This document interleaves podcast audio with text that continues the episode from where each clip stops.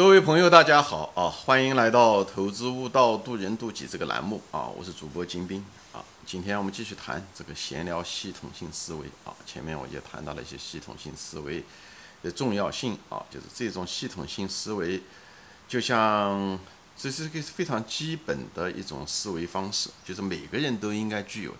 只要呃，特别是在现代的这个社会啊，更是如此啊！等会儿我会给大家分享为什么现代社会。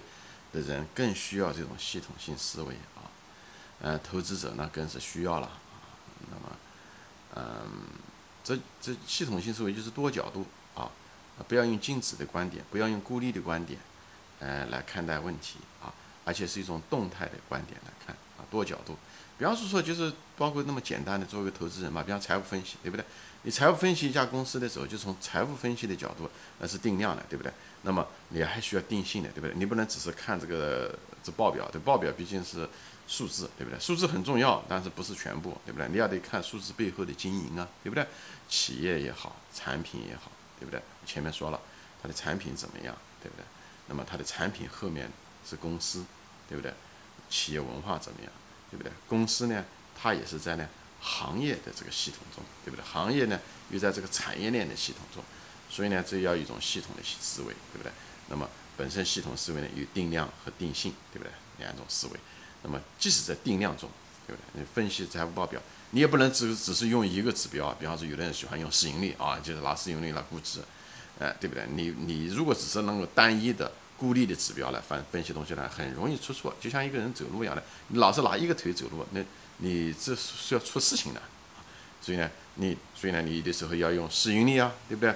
而且市盈率也取决于什么样的行业、什么样的公司啊。市盈率的，对不对？周期股的市盈率的判断方式跟一个呃金融行业的，是吧？或者是一个技术的高那高科技的，它有可能差别是很大的啊。嗯，包括能源行业，对不对？它也是差别是很大的，所以这里面有很多的这个呃细节，所以呢，这个一定要在它背景，就我讲这地方就是行业背景很重要，不能单纯的只是看市盈率这个数字本身，就是这个原因。啊，就包括指标吧，只不仅仅要看市盈率啊，你有的时候要看市净率啊，或者是净资产收益率啊，对不对？这都得要看净资产收益率。取决于某一些行业净资产收益率，同样的一个数字，比方净资产收益率啊，都是百分之二十，看上去不错，但是它用的是杠杆还是不用的是杠杆，这些东西都它们的意义是完全不一样的啊，而且它生长周期啊都不一样，所以这个都一定要放在它背景里面你去看，这就是说不能够孤立的看一个东西，讲的就是包括啊，所以呢，你有的时候呢还得看，比方说毛利率啊有没有变化啊等等这些东西。都很很重要，而且要跟同行业相比啊，所以呢，这个东西就是系统性思维是一个必须的啊，你没有系统性思维，你肯定完蛋啊，这是必须的一个思维，而且你要很习惯这种思维啊，在投资中也好，在生活中，所以特别是现在啊，就是当今的社会，这系统性思维非常非常重要。为什么？它跟古代也不一样，以前古代的时候吧，比方是说。呃，我们的时候呢，相对来讲，人与人之间的联系不是那么大啊。比方说说，都是一种封闭的。我们生在那个村庄，对不对？活在那个村庄，老了死了也在那个村庄，都是那种自给自足的那种经济，对不对？嗯，对不对？人家说过什么叫什么？嗯，鸡犬什么？嗯，什么？就是老手不相往来啊，就是这个意思。就是大多数情况下，我们社会，因为我们那个文化是一种。呃，鸡犬相闻，老死不相往来，对不对？他就是，呃，他说的就是，呃，因为我们的生活跟别人没有什么太大关系，都是自给自足的，男耕女织，对不对？家里面的粮食啊，什么东西靠家里面人就可以种，对不对？吃就可以自己家里面的地里面就可以种出来，那么穿呢，家里面衣服呢自己可以织，所以呢，这个对外面的依赖不是那么大啊，不是那么大。呃，也不需要认识那么多人，也没有报纸，信息流通也不是那么大，所以别人对我们的观念影响也很少。可能我们家的邻居对我们的观念影响可能还会更大一些，对不对？那呃，或者是对我们的帮助可能更大。所以远亲不如近邻，他讲的也是这些东西。就是呃，那时候也没有什么太多的物流，不像现在有外卖小哥啊，对不对？就是这个送货的小哥啊，现在也没有没有物流，没有什么太多的信息流，人与人之间也没有太多的依赖。所以这方面的时候呢。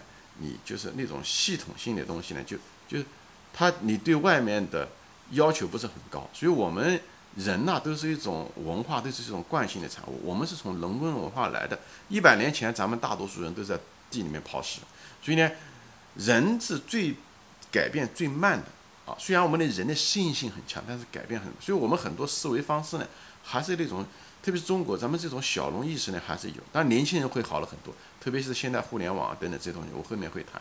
但是即使这些东西啊，呃。还是仍然呢，我们还是受到外面的影响，对不对？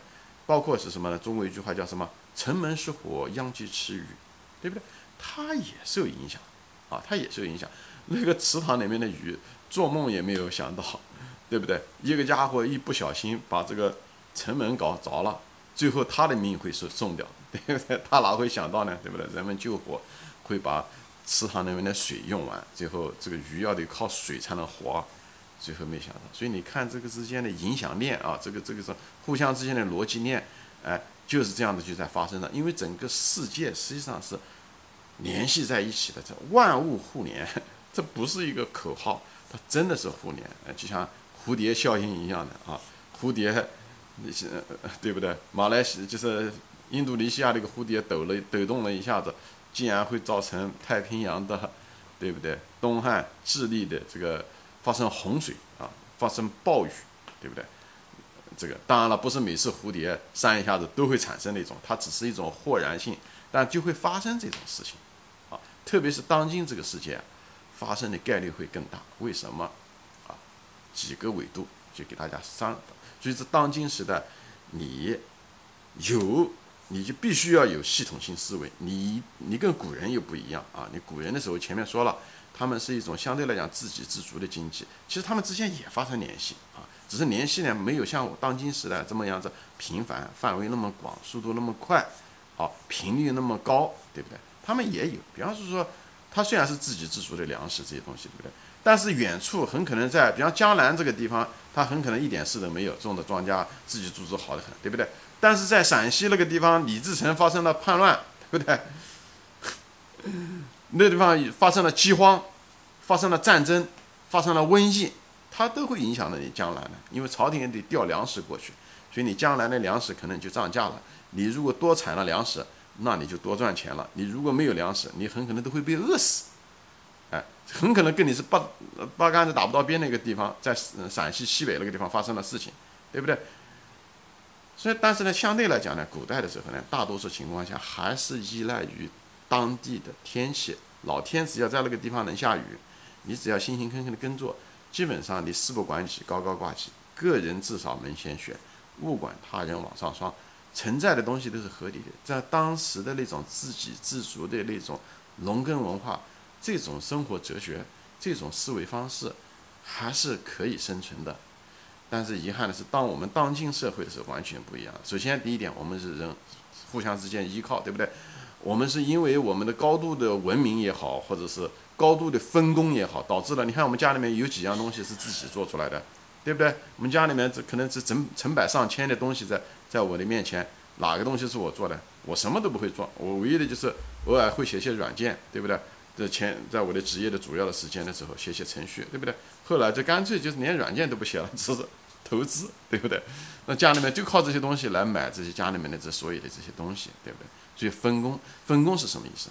就分工表面上看上去每个人只做具体的一件事情，反面的意思，从辩证的角度来说，我们更依赖于别人帮我们提供我们这些东西，分工了每个人做的东西，所以我们用的东西很多都是别人提供的，包括我们吃的饭不是自己家里面种的，不是在后院种出来的东西了，哎，都是一样的。所以，当今的社会，一个就是因为我们分工，所以我们更依赖别人，不是吗？因为我们互相依赖。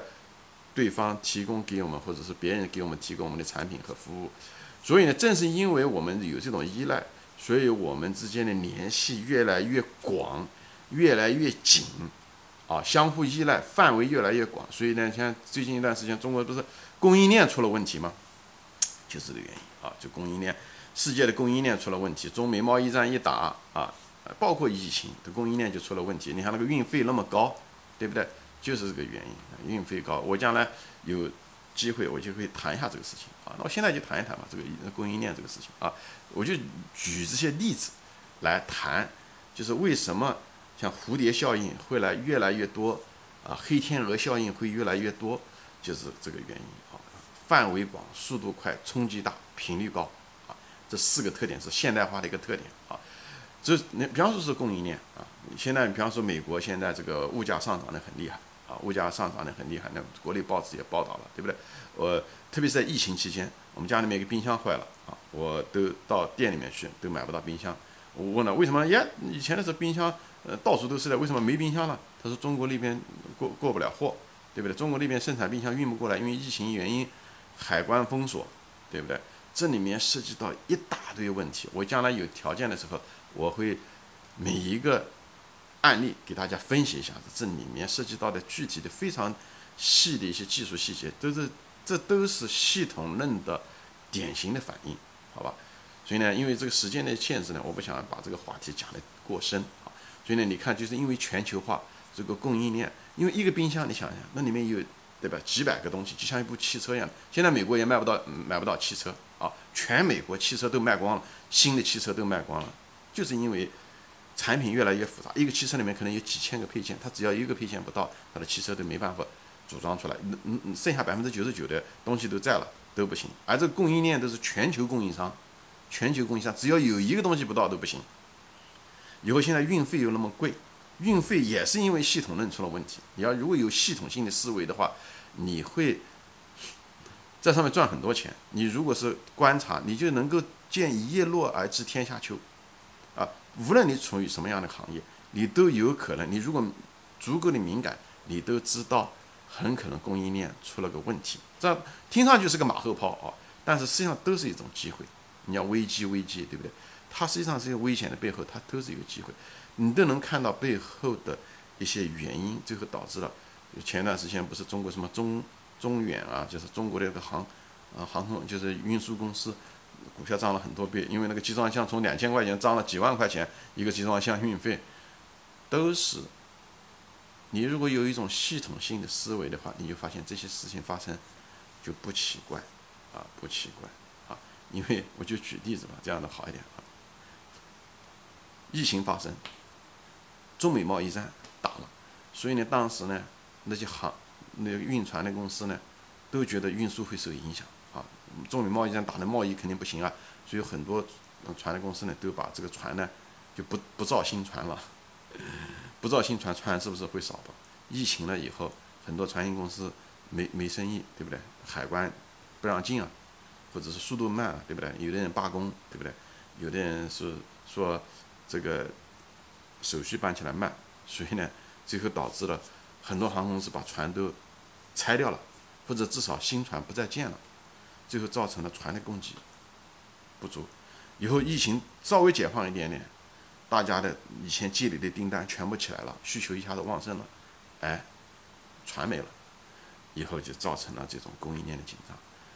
这供应链的紧张，这个系统里面每一个系统又不一样。我将来有机会好好的分享一下，后面我会分享这些东西啊，具体的案例就是这供应链的紧张。这就是因为全球化以后又是互联网信息的流通，所以呢，互相之间牵扯，互相之间依赖，啊，造成了什么东西都有可能影响的。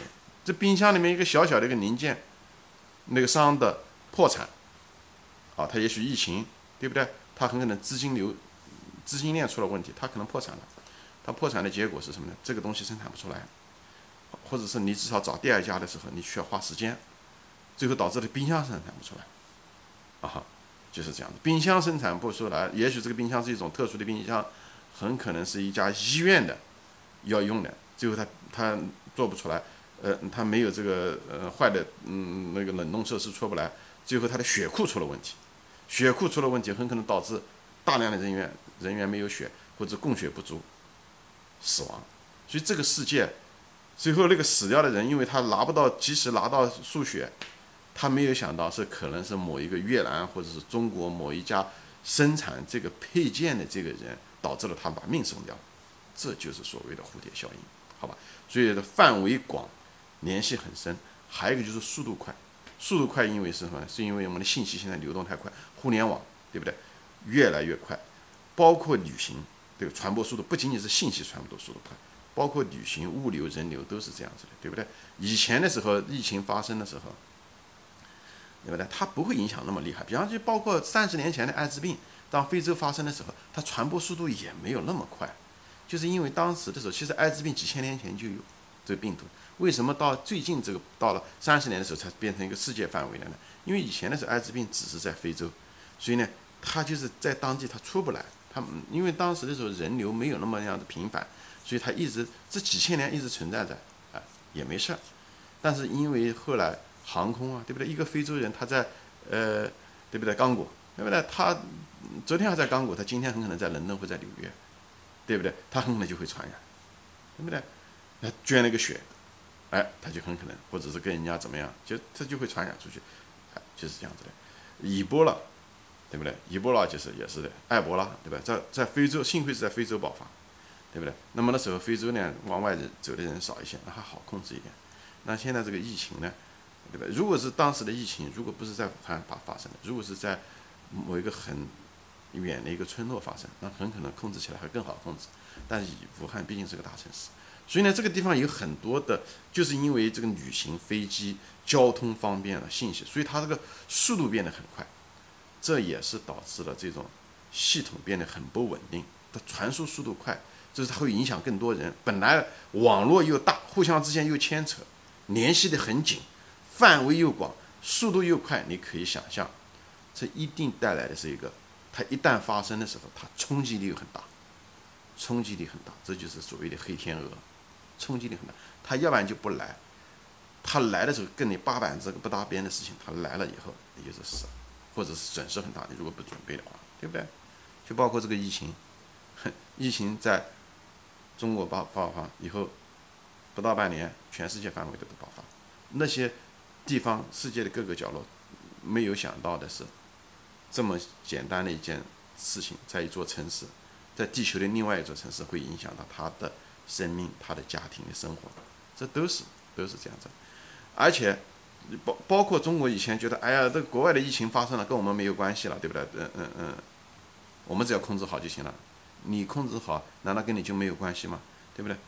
大家都知道了，对不对？一旦国外不好，美国这边，他很多物流他就不要，对不对？他就不定，不定了以后，影响到中国的经济，中国的经济，当然了，也影响了美国的经济，对不对？很多东西出不来，产业链出了问题。